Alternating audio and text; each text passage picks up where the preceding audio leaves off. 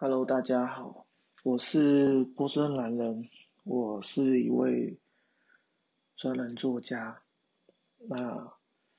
今天这集呢，算是一个特殊的集数。本来是在试播集之后，我想要说啊，这个一个礼拜新增一次，然后内容呢，想要想，因为上一集讲了这个国家安全嘛。讲了肠道问题，想说来点轻松的议题，结果没想到今天这个国安法，香港国安法这个新闻发出来之后，我就觉得情绪上一直没有办法，一直没有办法去平复，所以我还是想要跟我的听众来讨论一下这一块。那如果你是我的铁粉的话，你应该知道去年的时候，我曾经写过一篇文章，叫做《穿墙者》。当时我在深圳跟香港之间穿梭，然后经历了整个反送中的运动，然后比较了比较了香港跟深圳两边的气氛跟氛围的文章。如果你有兴趣的话，您可以去 Google 搜寻波士顿蓝人，然后空格，呃，穿墙者，就是穿越那个网络城墙的人，这样子。那这一切都是从去年二零一九年六月四号的，根据就像过去往例的六四这个纪念晚会开始。其实当时那个晚会。呃，非常的平静，我人也在现场，那非常非常的平静，没有想到最后事态会这样一发不可收拾，然后走到今天这个局面。那因为很多人可能不了解，就是中国大陆中共他们的体制，所以你觉得哎，他们的法案是黑箱。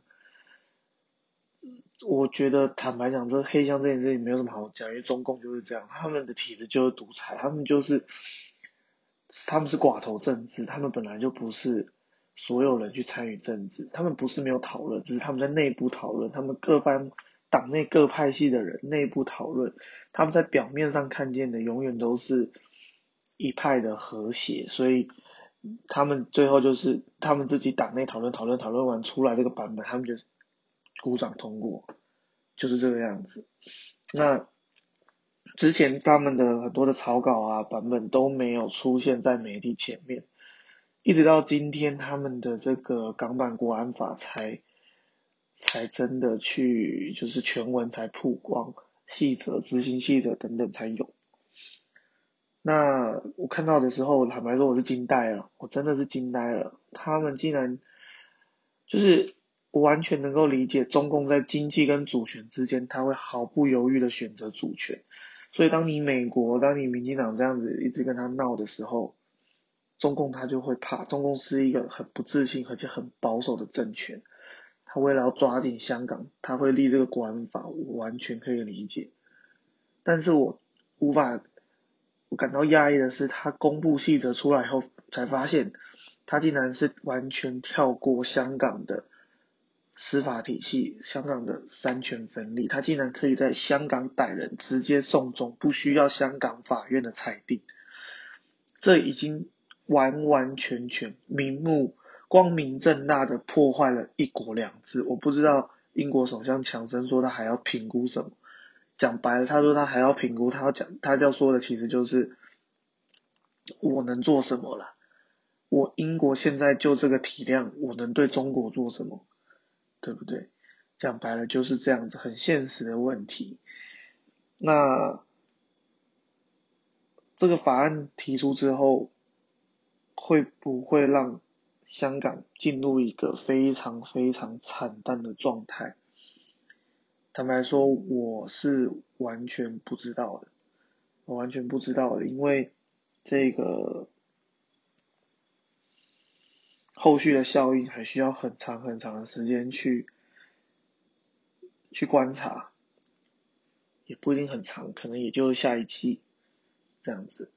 那可以确定的事情是，美国这么一干，他又让美国在，因为呃，之前如果看过我这篇文章的人应该知道，就是我在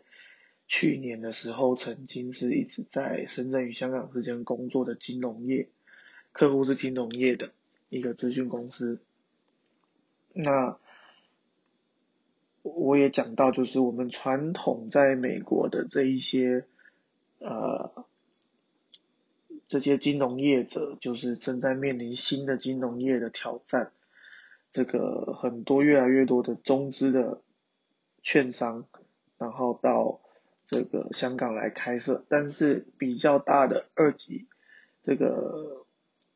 就是不做不做 C 端客户的这些市场的，其实还是在啊美国的券商，像摩根斯坦利啊、JP Morgan 啊，他们这些巨头手上。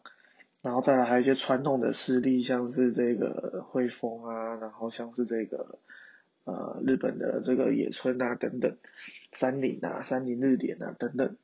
然后再来就是从大约一四年到一六年之间大举进入的香港券商，所以其实香港在过去一直都是在就是一个中西合并的一个。城市，那只是说中国大陆他们一直在崛起，他们的势力当然也越来越强大，所以，所以其实此消彼长了。英国他们那些传统势力确实是在下降，只能以美国为首去跟他抢出利益。那美国今天如果真的要取消香港这边的任何的特殊地位的话，其实伤的很大的，伤的最大的还是美国的企业，还是美国的企业。那香港目前看起来反而更有意思的是，本来大家会以为，哎，外资会不会外逃啊？对对？每个人都问，哎，我这个大量的香港是国际都都市嘛，那很多的外国公司，它到底到底会不会离开呢？坦白说，现在看起来。我觉得可能一开始的时候我也觉得应该会，但是说真的会吗？还真的不好说，因为你要看的是整个大局，整个大局是香港它就是中国的门户嘛，那这些企业他们愿不愿意去放弃中国市场嘛？对不对？他们愿不愿意去放弃中国市场？如果你今天说哦，我就完全要跟中国脱钩的这些企业。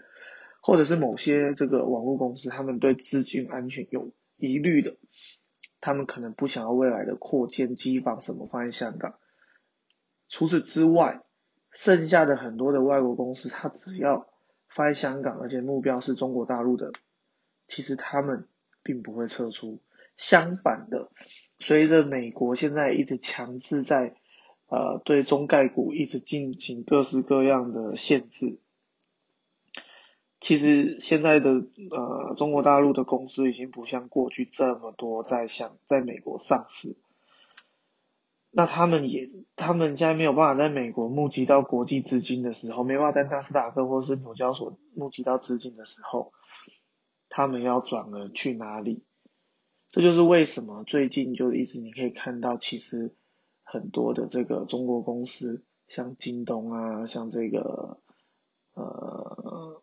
平安啊，等等，他们大举在投资，或者是大举在香港寻求上市、寻求募资等等各方面的商业动作。所以，在我看来，短期之内，只要世界无法承受跟中国完全切断关系的话，那香港的美国势力会开始下降，但是香港的经济未必会变差，所以很难讲。真的是很难讲，那也很遗憾，也非常遗憾，就是呃，在这场防疫之中，在这场美国选举之中，在这场民进党的选举，在这个啊中共的强制压迫之下，最后香港的结局是这个样子。也不知道未来香港还会走向何方，也不知道疫情过后还有多少人愿意在香港转机，会不会港龙跟国泰就会不会就下降他的载客就下降，诶，这也很难说啊。所以，嗯，不知道怎么说，就希望香港一切都好。那我现在也刚刚开始在做这个节目，也没有什么设备。未来如果有设备的话，再请我这个香港的朋友，甚至是世界各地的朋友来上我们的节目，分享他们的想法跟经验，这样子。那接下来我目前呃规划，目前之后的节目内容可能会着更着重在许多呃民生的议题，然后去比较，就是我在中国大陆生活的经验，我在香港生活的经验，我在美国波士顿生活的经验，和我在台北生活经验，尤其是职场或者是其他的议题，各种的社会议题。然后也同时会试着去分享一些有趣的呃文化差异，然后也请你持续锁定。那呃不好意思，第二集这么的严肃，因为这是一个突发状况。那听友香港也希望呃中华民国能继续保持，继续去偏安，继续去做。这个全世界华人、全世界中国人民主的最后一个堡垒，那我，谢谢大家。